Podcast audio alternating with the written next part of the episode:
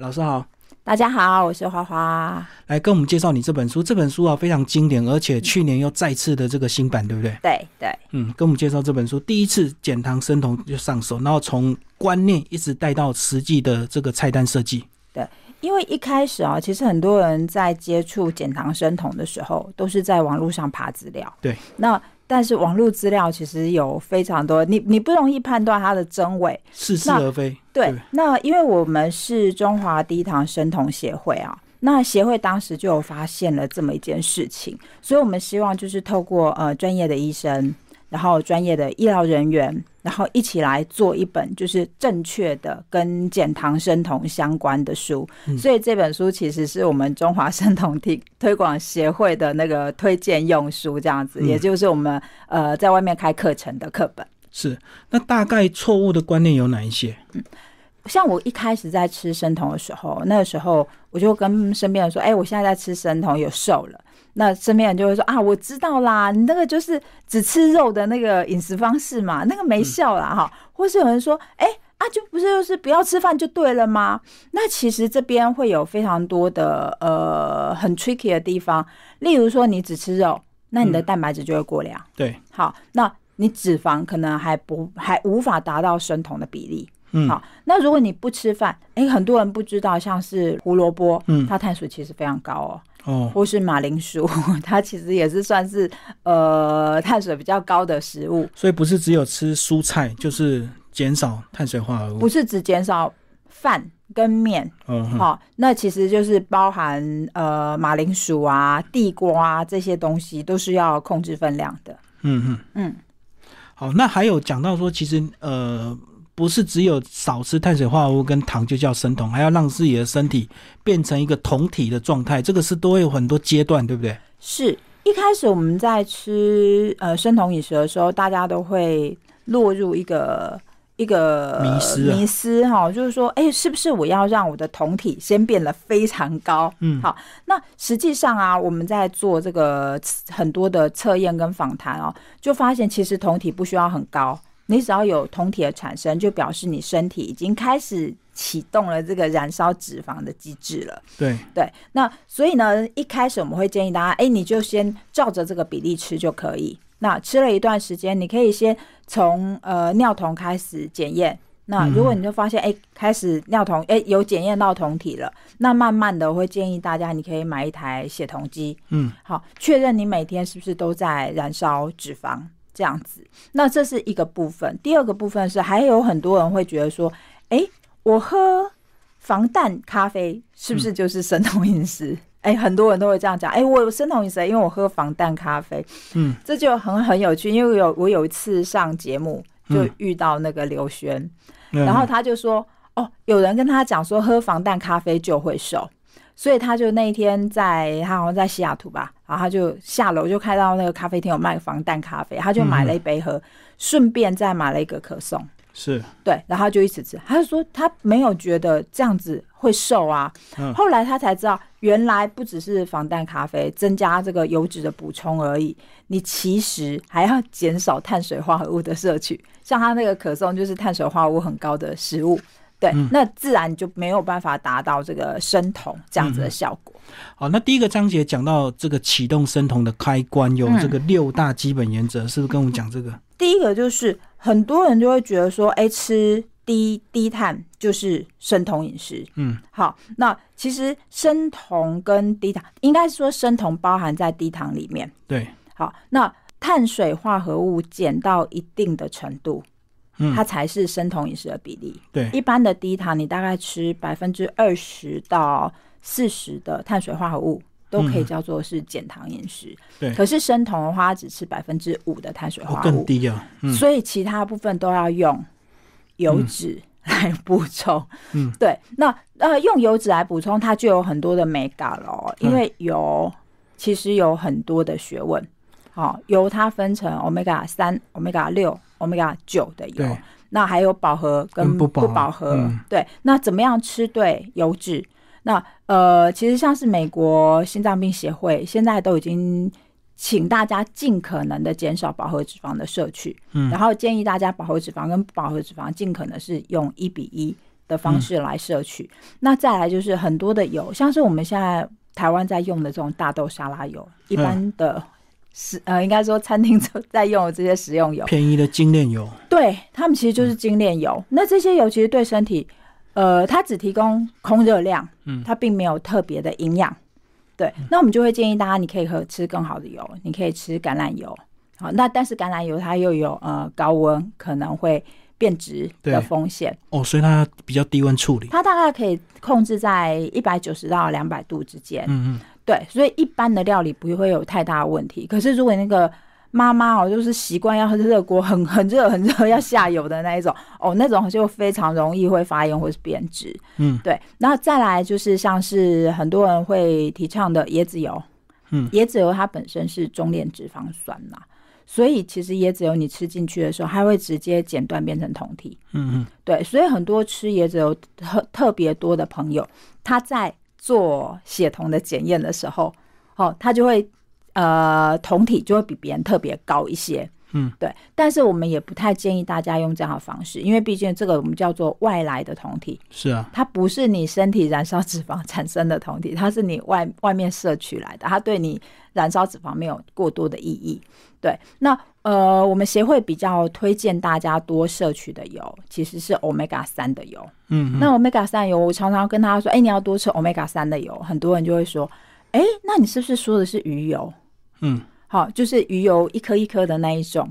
但这里面又有很多的，应该说大家可能会有点误会 omega 三的油。其实鱼油是从 omega 三的油里面精炼出它嗯里面的这个成分，所以鱼油其实也不能吃过多。如果你去买鱼油，它罐子上面都会写，它有一天建议的颗数啊。对对，不能超过。如果超过，你会有那个凝血不全的问题哦。哦，对，它会溶解血管里面的一些是，是是是脂是肪，所以其实是很危险的。那我们所指的 omega 三的油是像是亚麻仁油、嗯嗯，紫苏籽油这一类植物性的油。对，那 omega 三油可以有效的就是帮助身体的一些细胞修复，嗯，对它对细胞修复是非常有帮助的。还有我们很多的，尤其是女性荷尔蒙，其实 omega 三的油就是它的呃原料。对，嗯那所以在油的部分呢、啊也要提醒大家，就是希望大家可以有更多的了解。所以我这本书里面讲油 有蛮大的一个篇幅在嗯对，介绍油，就是因为生酮吃的油的比例太高了，所以非常重要。对，图所以表你要一做得很定要详嗯知道，对，所以你一定要知道什么油是好的，然后什么油的比例是、呃归在哪一个哪一类里面，你才知道说，哎、那我在摄取的时候应该要注意什么部分这样。嗯嗯，好，那下一个章节就提到减糖的部分，所以低碳嗯减糖就是一个基本的，对不对？对对，所以为什么我们叫中华低糖生酮协会？因为你要先低糖才能生酮，所以低糖一定是 最前面的部分哦。那呃，现在减糖，其实我觉得。呃，我们协会现在创立大概到现在四年左右的时间，我们看到一般人大概都是，你只要减糖在百分之二十到三十，就可以有效的控制你的血糖跟胆固醇。嗯，对，，它不需要做到生酮是这个样子。对，所以呢，我会建议大家，其实你可以尝试着做一些事。什么事呢？第一个，你可以先从不吃含糖的东西开始。嗯，那含糖的东西有什么？饮料、 对对，手手杯，摇对，哦，那个甜呃，点啊呢甜点哦，汽水这一类哈，你先不吃这些东西，还有零食，嗯，先戒这些东西哈。那这是第一阶段，第二阶段我会建议大家，你如果平常吃一碗白饭，你把它扣成嗯二分之一碗的糙米饭，哦，对，哎、这就比较容易了，对不对？对好，就是饱没足版一一样，可是对你一样有吃到饭哦，可是这个糙米饭，因为它含有一些呃麸壳嗯啊，有膳食纤维，它可以比较好有效的控制你的血糖，那也不会这么刺激血糖，就不会刺激胰岛素。对，所以就第二阶段的话，才会建议你说你可以开始减这个饭量，然后嗯把它换成、其实面也可以嘛，像你不要吃白面，你吃像是荞麦面之类的，很多人就对直接减半，可是减半之后你吃不饱，到了晚上你饿的要死，你又吃宵夜，主所持以人真效的果是更差。对，主持人很厉害，问到一个重点了。啊嗯所以你减少了分量，你就要增加一个还是要东西补其他的回对，来。所以你就是要补蛋白质跟脂肪。嗯，所以你饭少吃了，你肉跟油，可能就要多吃一点。所以像我的话，我每餐像我们家有我跟两个小孩，一般都是我跟两个小孩吃嘛，哈、那我都会控制每个人大概都要吃到两百克的肉，嗯嗯每一餐的话，所以我就是每一餐我会煮一一台斤的肉，嗯，这样子的话，我就能确定每个人大家都吃到两百克的，三分之一，对， 200就每个人都有吃到两百克的肉嗯这样子。对，那再来就是油脂的部分，我觉得也很重要。像我如果煮青菜，好，那我通常都是用水炒的方式。那嗯炒好之后，我就会再淋橄榄油，因为橄榄油它不适合热炒。对对，我就用最后淋上去或拌上去的方式来增加油脂。那如果你有增加蛋白质跟油脂的话，你才不会饿。嗯嗯嗯嗯。好，那其实减糖是有四个阶段，一开始的少糖啊，什么减糖，到最后对限糖，最后是维持是最难的，对不对？对，哎、那我可不可以先提一下第三个阶段？好，就是限那糖个限糖。如果啊，你发现你吃减糖到第二个阶段，你的体重都没有明显的降低，嗯嗯那我可能就要跟你讲，就是很抱歉，你可能就是呃有糖尿病的病史，或是你的胰岛素明显的已经比别人高，嗯所以我们就如果要控制你的胰岛素，你可能就要走到限糖这一步。那什么是限糖呢？就是把你的碳水化合物的比例减到更低，嗯嗯好，就是减到五个 percent 以内。那几乎就是所有含碳水的东西，我们都不建议吃，像是红萝卜啊、洋葱啊、玉米啊这些，我们都不建议吃。那我也不建议维持太长的时间，嗯，就你其实大概三个月左右。好，那你要发现，哎、体重慢慢掉了，好，然后血糖开始稳定了，好，这时候我们就走到维持期。那其实主持人刚刚讲的，就是维持期真的是最难的。嗯嗯对，因为你想要都不吃碳水化合物活一辈子吗？ 很难的。对啊，这难度也太高了。好，那呃，可是其实你只要吃了减糖，大约半年到一年，你的身体其实就会记得一个不一样的、不一样的能量嗯嗯使用方式。以前它都使用血糖，对，就是碳水化合物转换的血糖。那现在呢，它会使用试着使用酮体，嗯所以我就是常常开玩笑说，这个有点像是你现在已经是一台油电混合车，嗯嗯嗯有没 有？没油的时候我就用电，缺点没嗯电的时候我用油，这样子哈， 就是两个部分可以切换的。那如果你的身体已经自然的已经学会使用脂肪的时候，好，那你就可以慢慢开始增加一点碳水的量。例如，你本来是吃二分之一碗糙米饭，可是你觉得你很想要再多吃一点点，你可能可以把再加四分之一碗，嗯嗯试试看，哎，我的血糖有没有很大幅度的变动？如果没有，哎，其实这搞不好就是一个你可以维持的一个比较方式嗯比较方便的啊，比较适合的这个碳水量这样。嗯嗯，好，那接下来还有讲到说，如果我们外食的话，其实也可以用生酮饮食，就是呃利用这个超市或超商方便的这个现成的食品，只要做好选择。对对嗯对，说真话啊，就是生酮减糖已经红了大概四年了，嗯，其实现在连便利商店都已经嗅到这个商机了，也有所以你其实刻意做生酮的外对外食对，所以呢，其实我就有接过便利商店的叶配啊。邀 邀请，嗯对对对，就是请我去搭配一个餐出来这样子。嗯嗯对，所以就这呃，现在在便利商店真的非常方便啦，会有像是呃舒肥鸡胸。嗯有没有？这就是蛋白质很方便的是来源哈。那它也会有那个非常低糖的热狗，嗯嗯嗯，对，然后呃茶叶蛋所以标志上都有清楚的说明。都有非常清楚的说明。而且现在你看很多的加工品上面都会写不不含糖嗯，或是嗯不加糖，是之类的，就是我觉得慢慢的大家已经开始有这样子的意健识，康概念。健康意识。我就常说啊，我有一次开玩笑，就是跟几个朋友一起去吃川菜，嗯，那我就想说吃川菜嘛，没有一碗白饭不是有点怪嘛，这样子，然后大家就说，哎、你吃减糖，你点白饭哦，然后我就说就难得嘛，来吃川菜总要点一下，嗯嗯，后来我发现，我还吃了半碗白饭。其实，在座的女生都大概只吃四分之一碗而已。嗯嗯，所以可见的，现在一般大部分人都知道饭不用吃这么多， 对对对，或是嗯甚至大家都饭没有吃这么多这样子，嗯所以已经慢慢的这个减糖就开始植入每个人的心中，嗯对它好像已经不再是一个很特别的生活方式，好像已经是一个哎、大家越来越习惯的一个趋势，嗯嗯嗯，好，那还有个章节就提到说怎么选择当季当令的一些食材，那包括怎么做一个简单的处理，包括生肉啊、蔬菜要怎么处嗯理，跟我们讲一下这部分。好，呃，我我自己会大概分成几类啦，哈嗯，第一类就是猪肉，对，好，猪肉是大家最常用的部对分。那猪肉你要怎么选择呢？如果你的如果你的碳水量减嗯的比较多，好，例如你你一次就想要一次到位，你要走生酮这一条路的话，你碳水已经减到五趴，哎、那你的油脂是不是要多一点？对，要补上 来。那我就会建议大家，你猪肉的部分你可以选五花来吃。嗯五花肉，嗯，对五花啊、推口啊、 这些部位来吃哈。那假如你的碳水只是稍微减一点，没有减那么多，那我就会建议你说，哎，你可以试着选像是梅花肉，嗯但是像是呃油脂非常低的，像里脊肉，嗯嗯，可能就。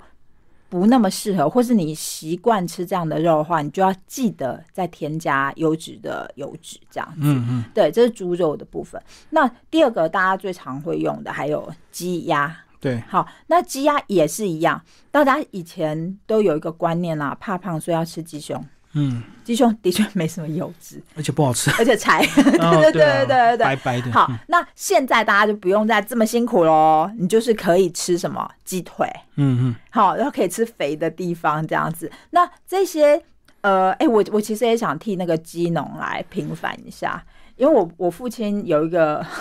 很很好很好的朋友，他就是养鸡的朋友，鸡饭，对，他就说，呃，现医生啊都讲说吃鸡，呃，吃鸡肉什么不要吃什么肉鸡，因为肉鸡都打抗生素，抗生素，嗯都打激素什么。他说，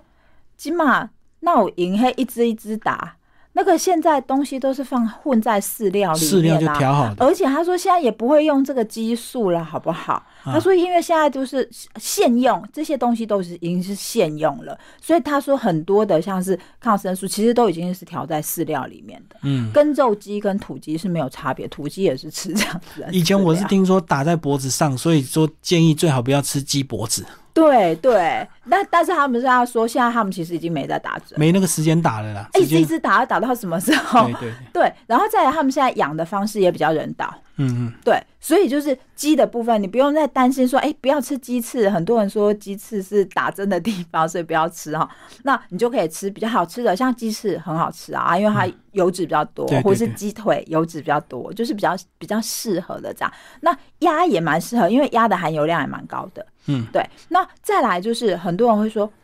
鸡油、鸭油是饱和脂肪。嗯。对不对？大家的想法就是动物性所脂以不肪要都是吃饱和脂肪，所以要少吃。嗯，对不对？实际上并不是，机油的饱和脂肪只有百分之四十五左右，嗯其他百分之五十五是不饱和脂肪，嗯，哦，所以它其实是非常符合，呃，就是美国心脏病协会这边的建议，就是饱和脂肪跟不饱和脂肪一比一的摄取。哦哦，哦对，像是猪油也是，猪油可能会高一点，它的饱和脂肪大概在五十多，对，那不饱和也有四十多这样子。那牛牛油会再高一点点，但是也没有高到非常多。那真正的百分之百的饱和脂肪是像是椰子油，然后大概九十几了，嗯好，棕榈油，好，那或是还有奶油，哦，奶奶油，油是大概百分之九十的饱和脂肪。嗯，对，所以其实你要吃猪油，呃，猪油、鸡油，这相对是比比你吃奶油来的好的，稍微健康一点。对，稍微好一点，就是你摄取到的饱和脂肪没有那么高，但是饱和脂肪也是有必要性的啦，因为你现在吃的碳水比较少的时候，你身体没有热量，那饱和脂肪就是热量的来源。嗯嗯，对，它是就是转转换成热量的部分这样子，所以还是要摄取。好，那有一个类是海鲜类，我们最常买的海鲜类嗯要怎么处理？那海鲜类的话，大家都知道海鲜类的脂肪量很低，嗯， 除了一些某些鱼，像是四目鱼啊、哦鲑鱼之类，这些鱼油量比较高，大部分的鱼虾。蚌类哈、哦，那个花枝这些油脂量都是比较低的，所以如果你要吃这些海鲜，哎、一当然是可以吃的，它蛋白质也是非常优质的蛋白质，但你就是要记得要加一些好的油进来。那我通常都会建议大家加橄榄油是绝对没有，就是绝对无误的一个选择，因为现在到现在的研究报告，你还找不到一篇说橄榄油不好的研究报告。嗯，对。可是你看椰子油，它会有正面跟反面的声音。嗯对，像猪油有没有？也嗯，评是。价两极，奶油也是、嗯对有人说它很好，有人说它不好，这样子哈。所以就是呃，我会建议橄榄油会是一个比较好的选择。那如嗯果你觉得橄榄油你不知道怎么选择，不知道怎么买，诶，其实台湾也有一个台湾的台湾的应该算是很很重要的一个产品，就是苦茶油。嗯，苦茶油它也是 omega 九的油。哦，对，它也是非常适合拿来做呃料理食用油，嗯这样子。好，那里面还有讲到这个一些不好的酱料，其实还是要注意。那其实最好是自己做，然后这个对，呃食谱上面就有教大家做一些很特别的酱料，可以做好生酮的一个好搭配，这样对子。，酱料非常的重要哦，因为外面的酱料很多都会含防腐剂，对，而且哎、诶我不知道主持人有没有仔细看过酱料后面的成分表，很少。很少。那你下次看看，每一种酱料成分表都动辄数十种成分，而且没有一个成分你认得的，嗯什么什么麸，什么什么胺嗯，哦， 之类。其实它的添加物非常的多，嗯那尤其像是日本的酱料尤其厉害，嗯因为现在卫福部要求要全展开嘛，是，就是你只加一点点，你都得写都在要里面写。。嗯对，那就你就会看到这个非常多，而且呃，其实他们都透过各式各样的化合物，就可以调配出嗯嗯，你吃到、你以为是猪肉的味道各，种或是风味汤头的味嗯道。嗯嗯对，那怎么样才可以不要吃到这些化化合物呢？那就是自己做。嗯嗯，对自己做一定是最健康的方式。那再来就是酱料还有一个特色，就是它的含油量都特别高。嗯对，那所以呢，如果像是我们一般在外面吃的沙茶，你觉得它会用什么油来做？猪油哦猪油算好的呢，哦，是哦，对，它沙拉油啊，用更它用沙拉油也还算好的，嗯，它可能会用更便宜的那种 油炸油啊之类的，哦有没有？那个油炸嗯一一桶，对，一一桶两百块、一百块的那种嗯油来炒沙茶。因为你又你又吃不出来，嗯最后那个味道那么重，那我就会建议他，哎、像这个东西你就可以试着自己做，或是像是美乃滋类的东西，嗯对，美乃滋其实第一个，它如果里面含氮的话，它非常容易坏，所以它一嗯定要放防腐剂。对，然后第二个，它也不可能用好的油。好，那我就会教大家，你可以用橄榄油嗯来打美乃滋，那你就是可以吃到健康，又嗯不用担心吃到一些防腐剂啊、一些化学的物嗯品这样子。那为什么酱料的这个篇幅这么多？是因为它很需要一些搭配，是不是？因为我们如果吃生酮的话，有时候要吃一些青菜沙拉，是不是就要自己调酱比较营养？比较第一个是方便，嗯然后第二个是、我刚刚有说酱料的油脂含量特别高，哦，所以你非常容易就可以补足一些今天没有吃到油， 像是我自己的小孩，我我家小的那一个是一点点油他都不愿意吃，嗯，但是酱料他可以接受。哦，那我可能混就是进去里面，对我可能就是用鸡胸肉，嗯那我就搭一个美乃滋，哎、这样他就是他会愿意吃这样子，所以这样子的搭配可以让就是吃，例如像怕吃油的，或是你吃油很抗拒的朋友，哦，因为有很多人是用喝油嘛，就比较极端的方式。对啊，喝喝真的有点辛苦啊，对对对，喝就真的太辛苦了。那我我自己是这样觉得哦，就是如果减糖，你只是想要把它当做一个减肥方式的话，嗯你只是想要短期执行，我会建议你不要执行，嗯，因为当你回复你认为的正常饮食的时候，你体重也会恢复。对对白那捡啊了。对，那如果你想要让它，你长期都想要维持这样的体重，你就是要长期维持这个饮食方式，所以这个饮食方式必须要能够融入你的生活里面。对，对，它不能是很难执行的，它不能是非常辛苦的，嗯对，所以你要自己去找到一个方式来维持这样子的饮食方式，让它成为你生活的一部分。不要刻意为了减而减，然后刻意去操作。它如果无法这个持续的话，其实最后也是白捡一场就对了。对啊，对啊，你你回去了，它其实就就体重就回来了。嗯那你这个菜单其实还有个特别，就是会非常清楚的标示热量、碳水化合物、跟脂肪、跟蛋白质这四个，就是我们呃要注意的这个食材里面的对呃内容嘛。对对，那为什么呢？因为这本书基本上，呃，它的一版叫做《第一次生酮就上手》。嗯对，所以我们我这本书 更推荐给一些你你本身已经有一些糖尿病的基因哈、例如你的长辈、嗯父嗯父职辈哈、祖父辈，他已经有糖尿病的，那我就会建议你，哎，你你应该要更仔细的去研究食物的三大营养素，嗯这样子的话，你才可以非常清楚的知道你到底吃了些什么东西。那再来，我觉得还有一件事很重要，就是因为这这本书前面花蛮大的篇幅在介绍，就是什么是生酮。对观为念什么嗯要生酮？对，那我会建议大家，你必须要先了解这件事情，了解说，哎、我们会变胖，跟你吃太多油是没有关系的，嗯其实是问题出在你吃太多的碳水化合物。对对，那你要能够理解这些事情之后，你才能把。这个观念变成你生活的一部分。那你在吃碳水化合物的时候，你才会自己提醒自己说：“哦，这个是让会让我变胖的食物，所以我不能多吃。”嗯嗯对，然后再来就是也透过像是我的我自己的小孩，我就会训练他们，他们去超市拿每个食物的时候都嗯，要会先看营后养表面，，嗯对他就会跟我说：“哎、妈妈，这个碳水只有一百克，只有两克。”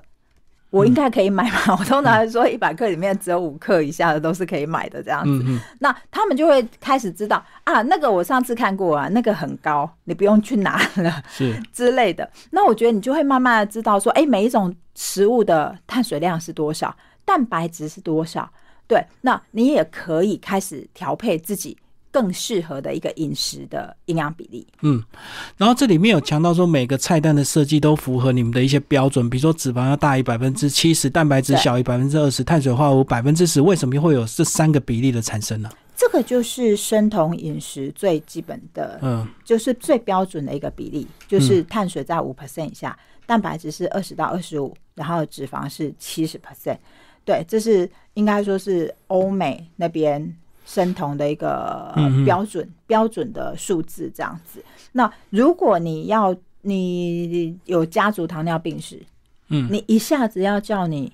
吃这么多油，你可能会不知道怎么做。对，对，那我这本书里面所有的菜单都是符合这个营养标准的这，三个标准。所以你就是照着吃，照着做，它就可以符合生酮的标准。嗯，对，那你就不用再担心说，哎、我是不是要再去算蛋白质是多少你？们我都是不是算要再好去了算？对，我会不会要再去算碳水是多少？不用，你就是照着这个配方做就可以。好，最后花花老师讲一下推荐人好不好？这几位、嗯呃帮忙写推荐文的一些推荐医生，好，哎、我我先稍微介绍一下那个谢望颖医生好了。虽然谢望颖医生呃，就是在这本书出了一年之后，他就过世了，嗯这样子。对，谢医师他是在那个马街小儿小儿感染科完成训练，那他是一个还蛮特别的人，嗯他从很早他自己啊就是一个胖胖的体质，嗯好，那他也一直在思考说，诶，他这样这么胖，他是一个医生，嗯他有三高。他怎么去说服他的病人得到更好的健康？嗯所以他大约在七八年前，他就已经开始在接触减糖跟生酮是嗯相关的这些知识，这样子。那他在他自己的诊所也一直在推广嗯减糖跟生酮的观念，也包含他太太。他太太是呃早年在药厂服务，对，然后后来的话就是在医医院，就是帮他做这个卫教服务的部分，这样子。对，所以他们真的是最最最最早期就开始做这个推广的。嗯那他自己啊，透过生酮的方式，就是从一个胖胖。 小胖就是瘦到一个标准的体重，而嗯且维持还蛮长的时间这样子。那呃，那他自己也是非常崇尚自然疗法，嗯嗯对，那他当年过世，其实是因为他坚持要用自然疗法的部分哦来治他的那个胆相相关的疾病，这样嗯子。嗯对，那呃，嗯，就错失他错失了，对，对就错失了最佳治疗时对对期，这样子，对因为他自己是医生。那我我觉得这是他支持他 的信念啊了。对他的信念的一个方式，这样子。对，那第一个就是谢婉仪人，那第二个就是张成辉顾问。那因为这个张成辉他是在很多审计公司担任顾问啦，嗯嗯对，那他自己也是从他他是一个已经把胆割掉的人，嗯啊，嗯很多把胆割掉的人都说，哎、没有胆就不能吃油，嗯，有没呃有？就、哦有没有？对，因为胆会胆胆囊没有储存胆汁啊。对对对对对，好，那其实他查了非常多的资料，那很多人会说，哎，把胆割除就不能吃生酮，那他亲身去研究这些东西，然后亲身也来体验，说，哎，来告诉大家说为什么就是你是没有胆的，也是可以吃生酮的，因为你身体还是有其他的呃代偿脏器可以嗯来代谢你的脂肪，这样子。对，那呃，我记得还有几位，像是郭汉聪医生，对，对郭汉聪医生他本身现在是那个呃生与心的平衡这个网站的站长，那他也是嘉义一个非常有名的牙科的医生，嗯，那他这几年也是一直致力于就是减糖跟生酮饮食的一个推广这样子。那再来就是郭叶林医生，那他就这个很有名啊，就是立新医院的这个影像医学科的主任这样子。嗯，对，大概是这样。所以其实这本书就推荐很多人对这个生酮饮食，如果你有似是而非不是很完整的概念，就可以把这本书好好的读。对对对不对，那包括简单的，你也可以利用外食来维持你的生酮的饮食方式，嗯嗯嗯没错不一定要下厨这样 子，因为对很多人确实是比较下厨很困比难。较难的。嗯， 对，好，谢谢花花老师为我们介绍这本书，第一次减糖生酮就上手，市值文化出版。